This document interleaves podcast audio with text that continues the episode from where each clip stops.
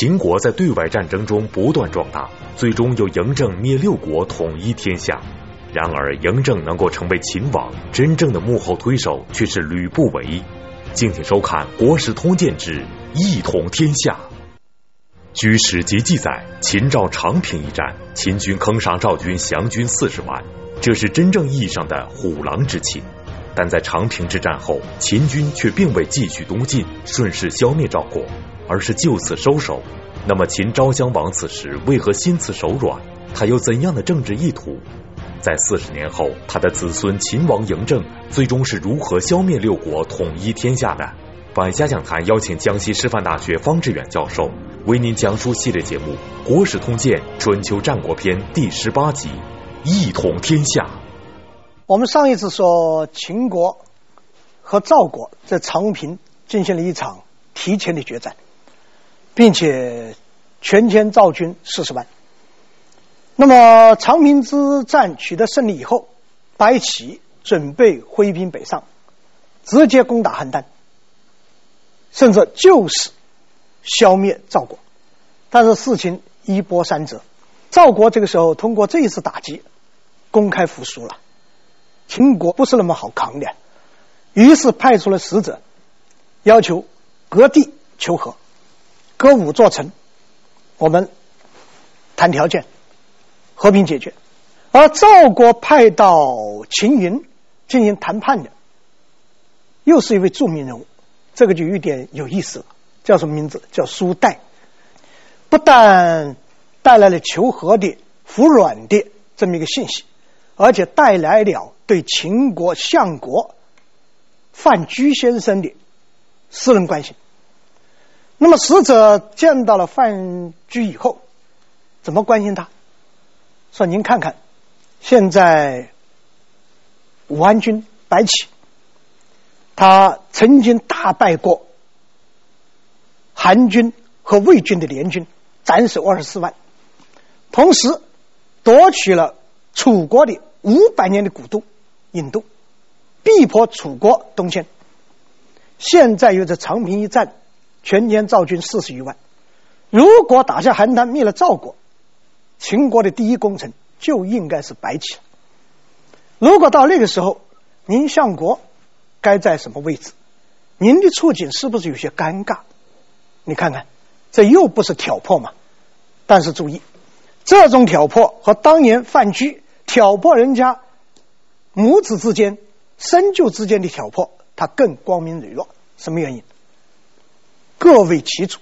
这是赵国的使者，于是给。范雎出主意，最好是劝阻秦军不要打邯郸，那么对你是有利的，对我们也有利。这个范雎啊，是通过剥夺宣太后和穰后的权利，受到秦昭襄王的重用，同时提出远交近攻的策略。现在他最大的政治对手当然就是白起，所以赵国使者希望他劝说。秦军不要打邯郸，也正中他的下怀。想到一起，因此范雎决定向昭襄王劝谏，不打邯郸。任何一个说法，你都要摆在桌面上。当然，范雎有范雎的说法。虽然我们打败了赵国，但是杀人一千，自损八百，我们秦军也是伤亡惨重。我们为什么不可以？巩固一下胜利成果，我们缓口气，我们让军队，我们让百姓得到休息。那么，等我们休息一段时间以后，要打邯郸，那不是手到擒来吗？秦昭襄王应该说对范雎是非常感谢的。如果没有范雎给他出主意，也许他现在他的母亲还没有死，那么狼侯更还在掌权，所以范雎应该说。他是他政治上的恩人，加上特别信任，所以对范雎几乎有一点言听计从。加上范雎的话也很有道理，所以秦国停止了向邯郸的进攻。几年之后，这个事情重新提起来了，因为经过长平之战，经过前后的战争，秦国上下越来越产生一个念头：六国之中除了赵国，再也没有对手。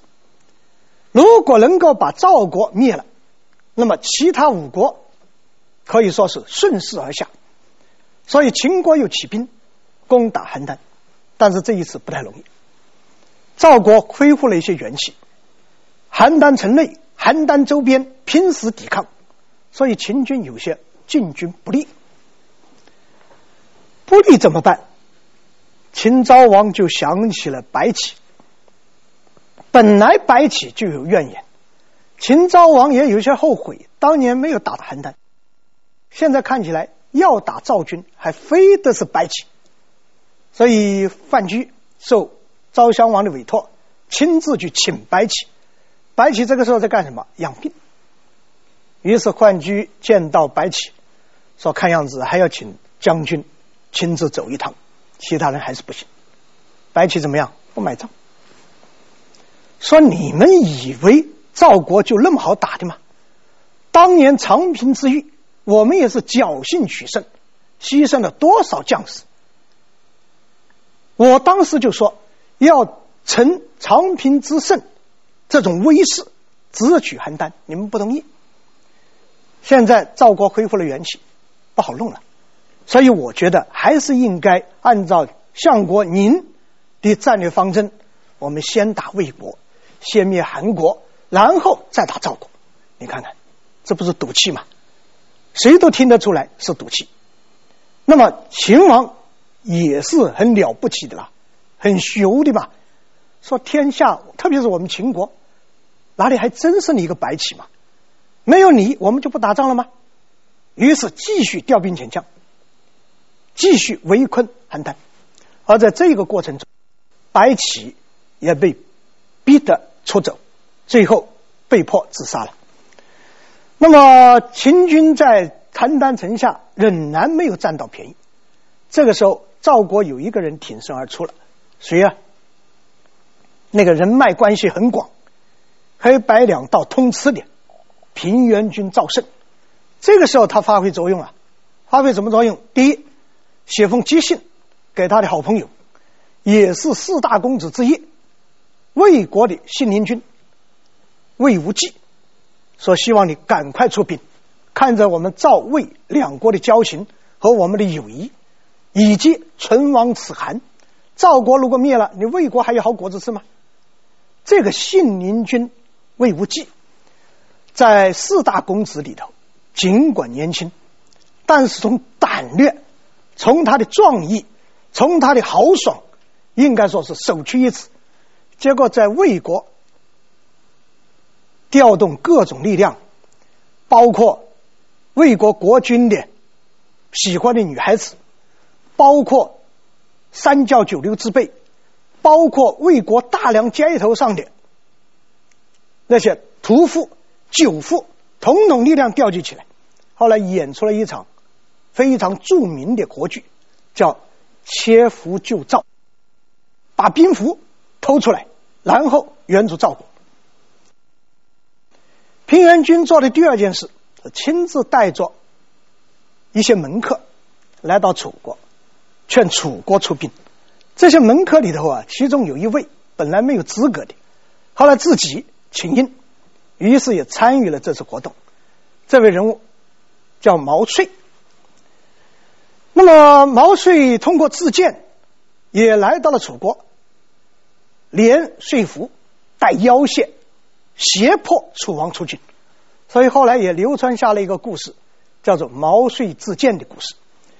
楚国的军队、魏国军队以及赵国其他地方的军队一起集聚于邯郸城下，对秦军就更不利了。秦军怎么办？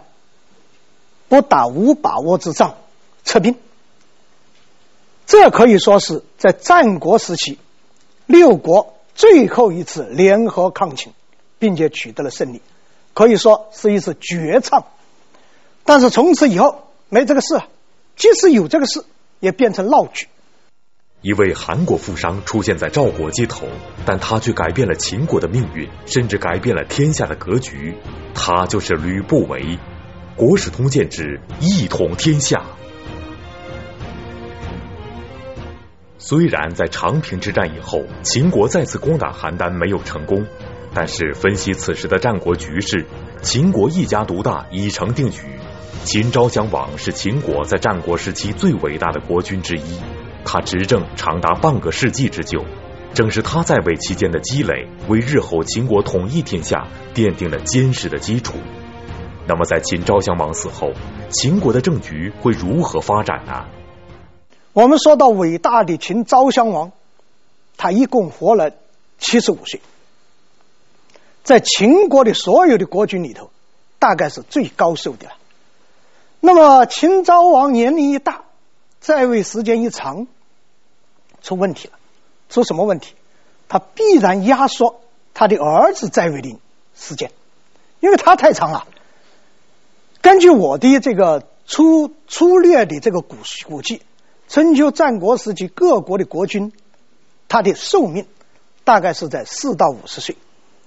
由于享乐腐化，由于做通业之欢，酒和色两把斧头夺取了他们的年龄。秦昭襄王他在位五十六年的时候，他立的太子，他的长子就没有熬过他的年龄，还在做太子的时候就死去了。所以他立了另外一个儿子做太子，叫安国君。那么死的时候，安国君已经是五十三四岁了。这个时候，如果放在整个春秋战国的国君里头，他也算高寿。结果守之一年，正式做国君，做了三天，去世了。三天去世，你不要小看三天，他的寿命也算是还可以的，有五十多岁。于是。由他的儿子，后来叫庄襄王继位。那么庄襄王继位，他的名字叫异人。这个人的继位啊，就充满着悬念，可以说是机遇和努力的一个模板。尽管秦国在商鞅变法以后，特别是秦惠王以及后来的秦昭王的打击之下。应该说，对东方六国取得了这种绝对的优势，但是谈谈打打仍然是那个时候的常态。秦国今天打这个国，明天又跟人家谈和，所以这样一来，为了表示诚意，秦国的诸多的公子就散布在东方六国，散布在那里干什么？甚至还有一些小一些的国家做质。诸位注意，这个质。也可以解释为人质，同时更可以理解为质押，就是交换，你的王子到我这里来，我的王子到你这里去，表示一种我对你的友谊。所以秦国很多公子都在东方六国，包括我们刚才谈到的秦昭襄王，他就在燕国做质，而这个秦昭襄王的长子。还没有等到继位就去世的那个太子，死的时候是在魏国死的，什么原因？他正在那里做质。我们现在说到的这个后来继位的秦庄襄王异人，也在外面做质。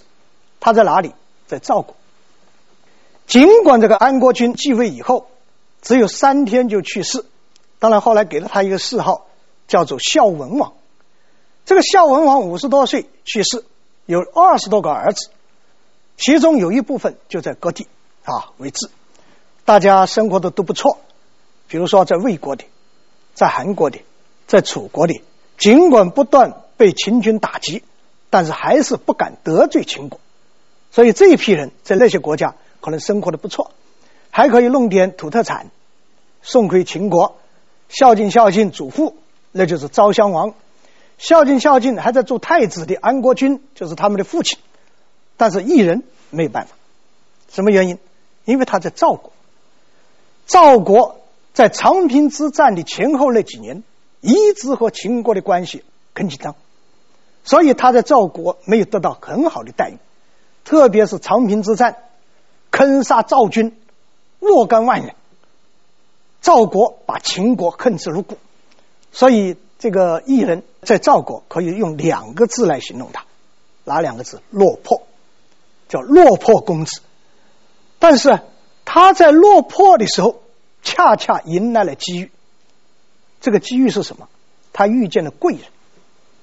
这个贵人是谁？一个商人，名字叫吕不韦，阳底大贾，韩国来的大商人，出手豪阔，仪表堂堂，而且不但是大商人，还是一个有政治眼光的大商人。所以，当他在邯郸街头一看到落魄公子异人以后，立即发现。这小子奇货可居，可能是我潜在的绩优股啊，潜力股。于是找一个机会，扬迪大鼓吕不韦拜访落魄公子异人。这个异人呢，也就非常热情地接待了吕不韦。吕不韦是商人嘛，而且气派很大，出口就开门见山，说了几个字：“吾能大子之门。”什么意思？我能让让你过得风光起来。诸位不要小看秦公子一人在赵国落魄，但是还有公子的气派吧。于是，一句挡回去，且自大君之门，而来大我门。你算了吧，别寒碜我，你自己发财吧，把生意做得兴隆。吕不韦一看，碰到对手了，这才有意义。如果碰到一个窝囊废，一点意思都没有，你一句话过去，人家一句话过来，这才是棋逢对手，将遇良才，才是自己要找的了。然后吕不韦继续单刀直入，吾门待子门而大，什么意思？我的生意兴隆，倚仗于你的生意，而这就有玄机在里头啊。公子异人悟性也很高啊。立即明白，这个阳底大鼓是来跟自己谈生意的，于是更加诚心请教，于是谈起了生意经。吕不韦就问：“呃，公子有什么想法？”当然，一人说：“我没什么想法。”吕不韦说：“我跟你分析一下贵国的形势。秦王老矣，这个秦王是谁？昭襄王，他已经年纪很大了，立安国君为太子。”安国君又非常喜欢华阳夫人，而这个华阳夫人又没有儿子。你看看，这就是你的机遇。但是有机遇未必就属于你的。如果一旦安国君继位，在你二十多个兄弟里头，你有没有优势？异人说毫无优势。什么原因？又是庶子，又是中子，又叫中男。啊，前面有很多哥哥，下面有很多弟弟，怎么轮也轮不到他。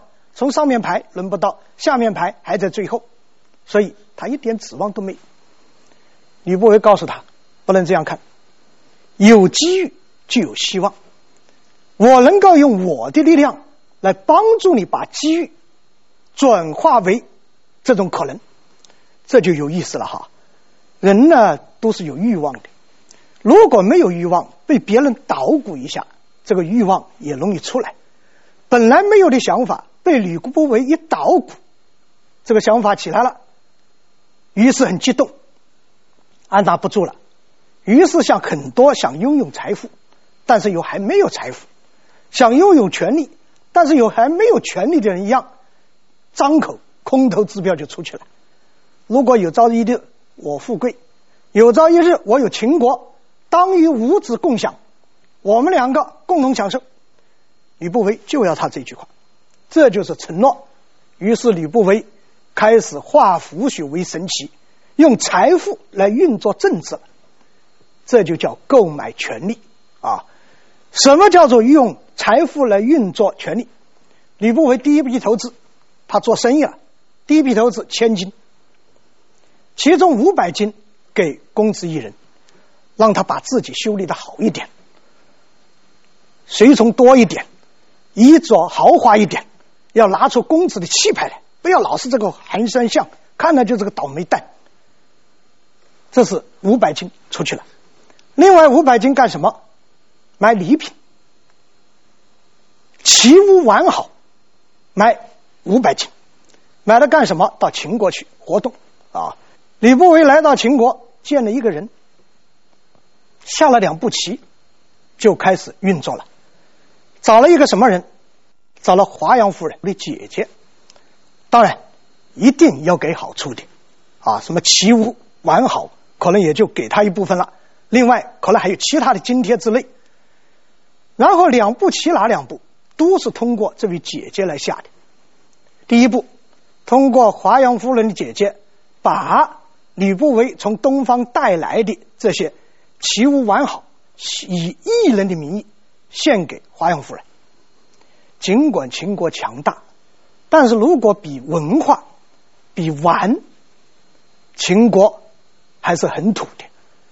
那么吕不韦带来的这些奇物完好，从东方各国购买的，乃至从海外购买的，可能秦国是闻所未闻、见所未见，很稀奇。不但要把礼物带到，还要转一句话，转一句什么话呢？说远在异国他乡的儿子一人，非常思念父亲母亲，经常以泪洗面，经常夜不能寐，这就很很说胡话了嘛，说的有点肉麻了嘛。你又不是人家的亲儿子，人家过去也没有对你好到哪里去，哪里会想念到这种程度嘛？但这个华阳夫人呢，大概想儿子想疯了，又自己又没有儿子，所以一旦有人自认为是自己的儿子，也很高兴。这是吕不韦通过华阳夫人的姐姐下的第一步棋，这步棋叫做动之以情。第二步，晓之以利。什么叫晓之以利？还通过这位姐姐来说服这个华阳夫人，跟她说悄悄话，说女人。以色侍男人，以美貌来侍候男人，特别是侍候君主，靠的是美貌，美貌靠的是年龄。如果一旦年老，必然色衰，色衰以后必然失宠，这是多少美人的悲剧。那么有什么可以解救，可以破这个局？只有母以子贵。如果你有儿子的话，将来你老了，你儿子有地位了。还可以母以子贵，现在你又没有，怎么办？这个艺人送我们礼物，明摆着的是想攀高枝，想做你的儿子，想子以母贵。你为什么不可以顺水推舟，就认他这个儿子？将来如果他继位以后，你就可以母以子贵。哎，诸位看看哈，这笔买卖有意思了。大家都是明白人，大家都是聪明人。不要以为自己什么脚九九，别人看不穿，都可以看得出来的。关键在于生意是不是互利，是不是互惠，是不是双赢。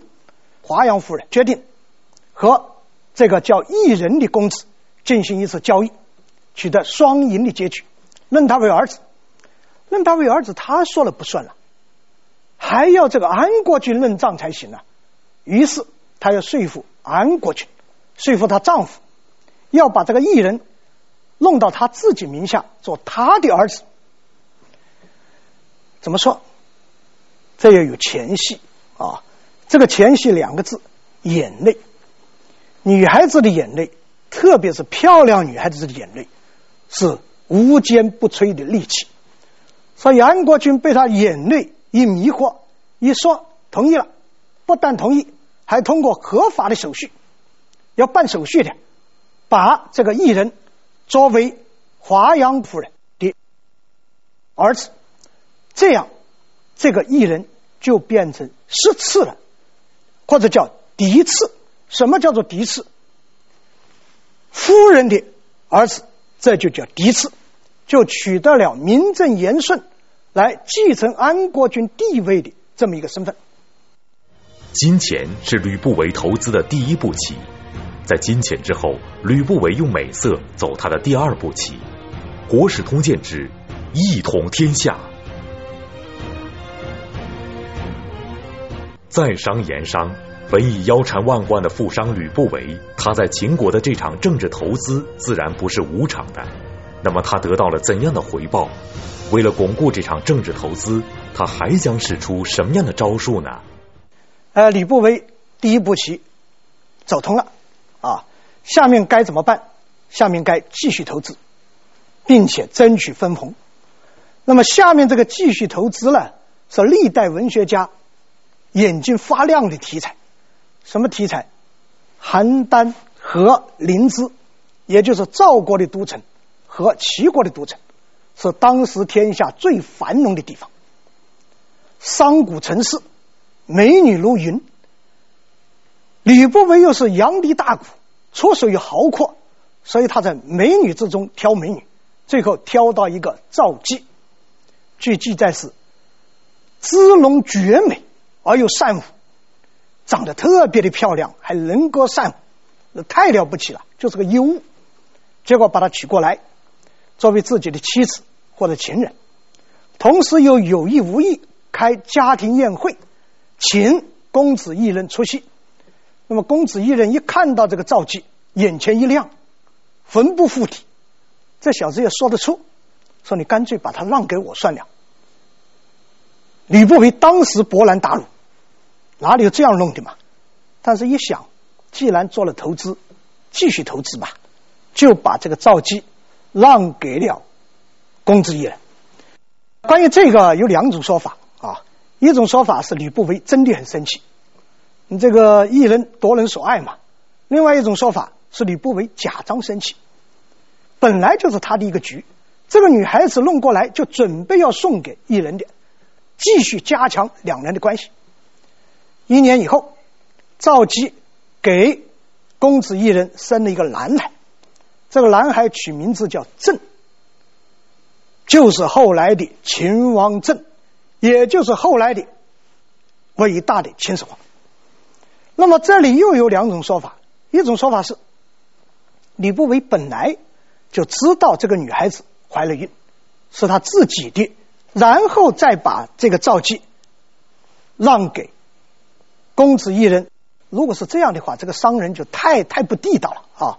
这个太不能这样干。当然，第二种说法坚决反对，这种说法很有道理，说根据中外医学科学。从来就没有说怀孕十二个月再生小孩的，没这个事。古今中外没有先例，医学上是不存在的。所以这个小孩一定是公子异人的儿子。实际上有三种可能嘛？哪三种可能？尽管吕不韦把这个赵姬让给了公子异人，但是大家同在一个城市生活，而且两个人又是很好的朋友。这个赵姬和吕不韦继续保持关系，这也是非常可能的事情。所以，这个秦始皇，这个秦王政，到底是公子异人的儿子，还是吕不韦的儿子？恐怕在两可之间啊。当然，没有哪个做了个 DNA 鉴定，当时的人只能从容貌来看。不管怎么说，也不管哪种可能，从此以后，这个赵姬和叫郑的小孩子。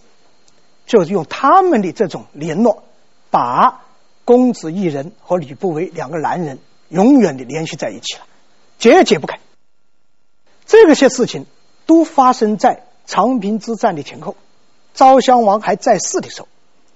长平之战以后几年，秦军继续打邯郸，赵国人对秦国那是恨之入骨了，所以有人提建议，把这个公子异人给杀了。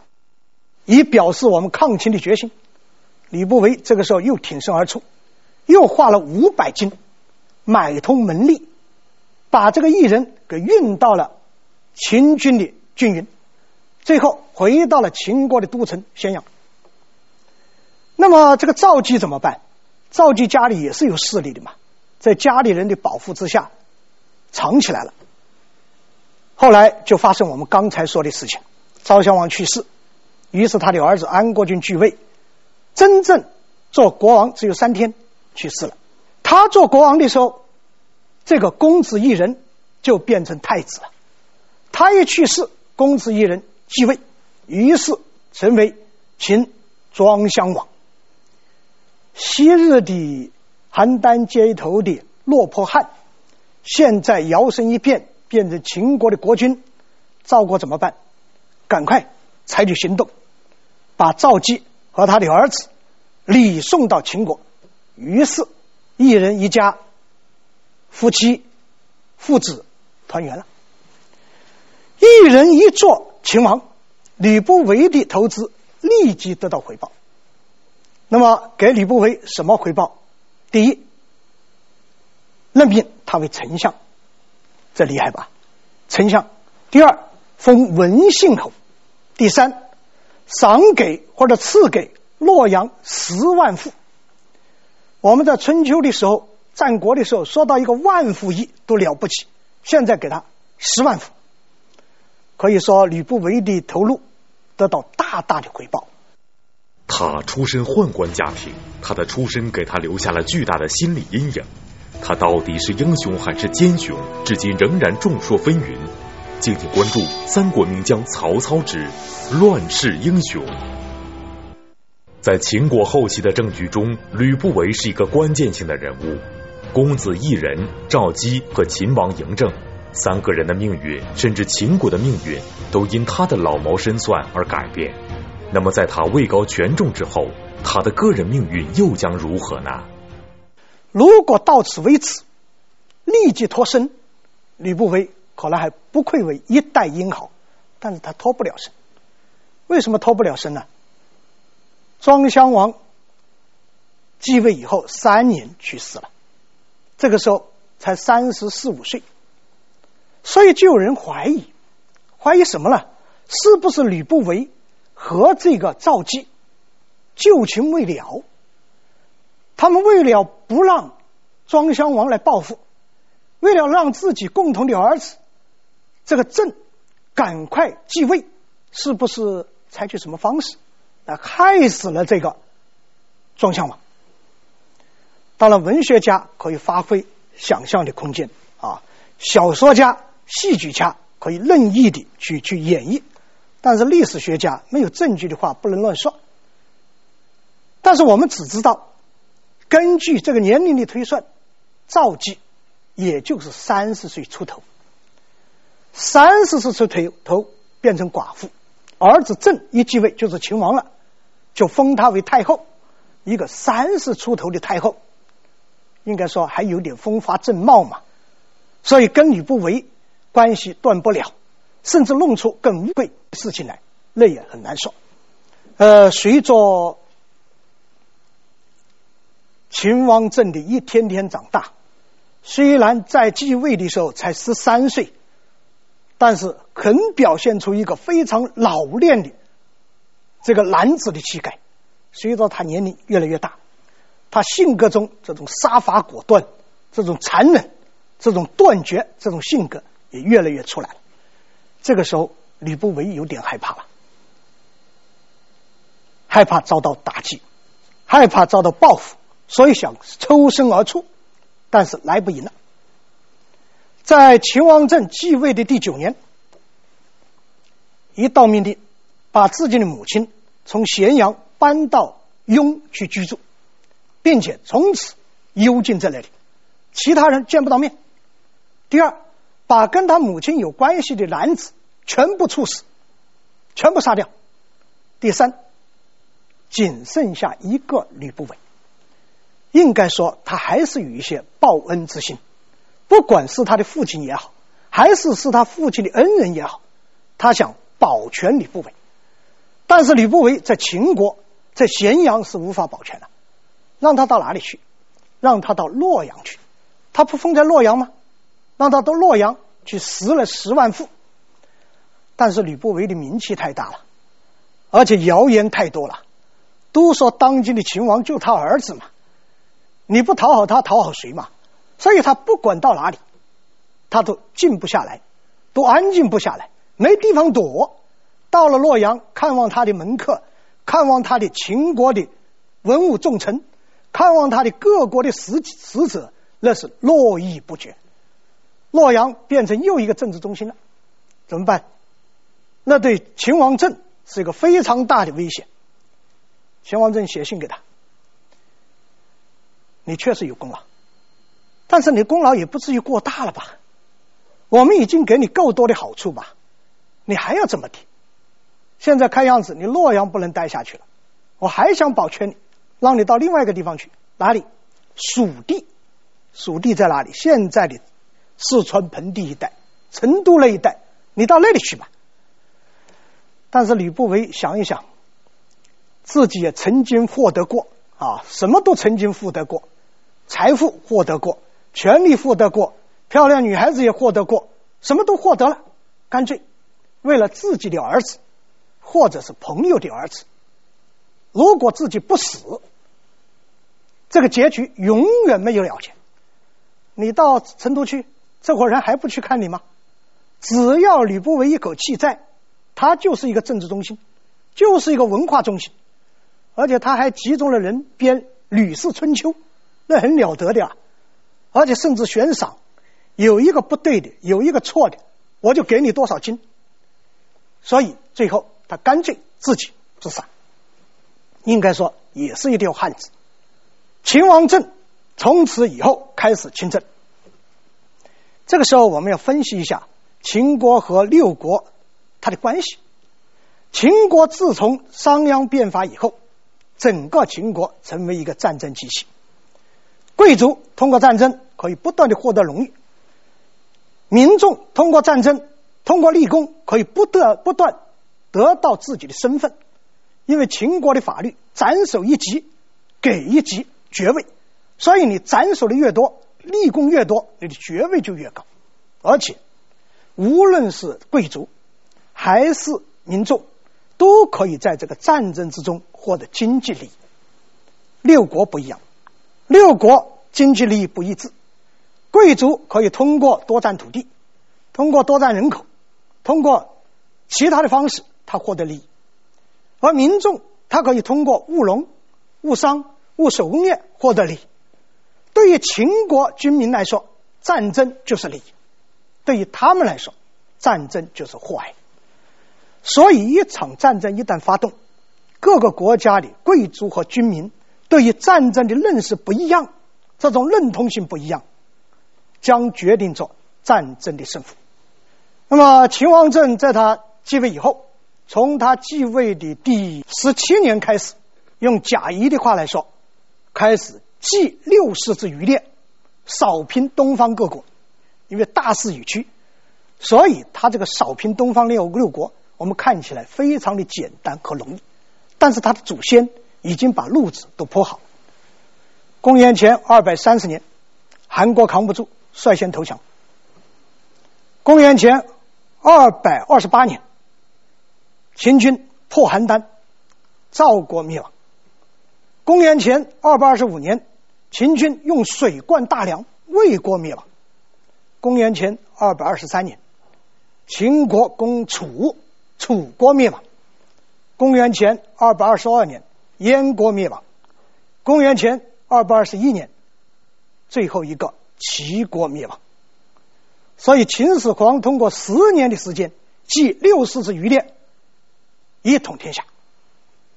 公元前二百二十一年，秦王嬴政扫平六国，一统天下，完成了中华大地第一次真正意义上的统一，开启了中国统一王朝的历史。关于秦朝，关于秦始皇。我们将在以后的日子为您讲述，请继续关注《百家讲坛》系列节目《国史通鉴·秦汉篇》。